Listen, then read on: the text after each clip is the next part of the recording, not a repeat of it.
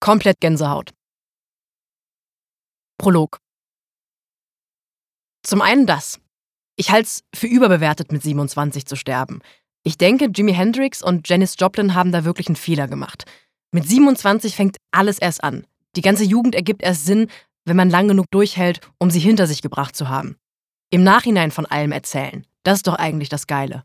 Dann ist alles nur noch Anekdote und Nostalgie und nicht Weltschmerz und Anstrengung. Jimi Hendrix hatte einen Lebenstraum. Er wollte eine Art universelle Sprache der Musik erfinden.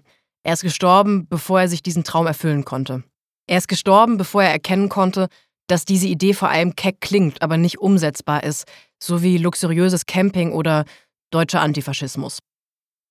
Jimi Hendrix ist mit 27 gestorben, herrje. Natürlich blieb sein Lebenstraum unerfüllt. Er hat es vermutlich nicht mal geschafft, einmal im Leben ordentlich seine Steuererklärung zu machen und festzustellen, dass es eine finanzielle Verlustrechnung ist, eine Gitarre pro Konzert zu verbrennen. Janis Joplin hat bis heute eine Karriere als Konterfei in Hardrock-Cafés. Das muss ja wirklich jeder selbst wissen. Es gibt jedenfalls diese Geschichte über sie, wie sie auf der Aftershow-Party ihres eigenen Konzerts im Central Park in New York traurig war, weil irgendein Kerl nicht mit ihr nach Hause gehen wollte. Sie soll dann später am Abend Patty Smith auf einem Hotelzimmer vollgejammert haben, was man sich wie eine Szene vorstellen kann, bei der man nicht unbedingt dabei gewesen sein will.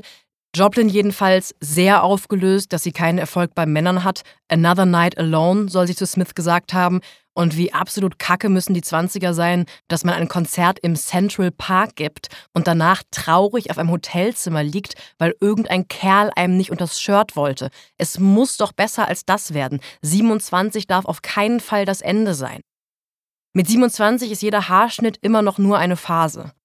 Ganz langsam macht sich die Einsicht breit, dass man nicht sein ganzes Leben lang die Möglichkeit haben wird, sich für Zeug, das man tut, im Nachhinein zu schämen, Irgendwann ist man richtig erwachsen. Und dann endet die Ära, in der man sich später noch lustig entschuldigen darf für Dinge, die man getan hat, für T-Shirts und Beziehungen und witzige Piercings, die man zum Beginn des Studiums einfach für eine hochemotionale Idee hielt.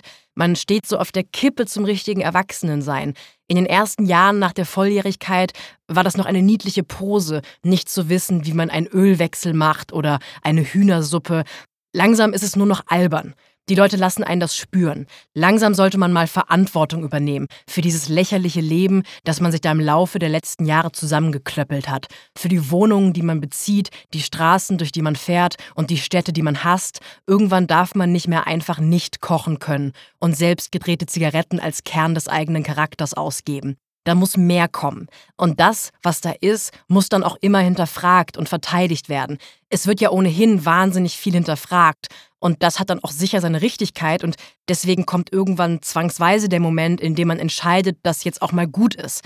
Dann bezieht man mit großer Ernsthaftigkeit eine Wohnung und richtet sie ein, lernt, was das Wort toxisch auf Menschen bezogen bedeutet und sortiert ein paar Freunde aus, hängt Bilder auf und sagt Partys ab und dann fühlt sich alles an wie der Abend nach einer Beerdigung, wenn alle Gäste gegangen sind und es zum ersten Mal seit langer Zeit ruhig wird und man mit komischen Gefühlen alleine ist und sich denkt, ah, ach so, scheiße.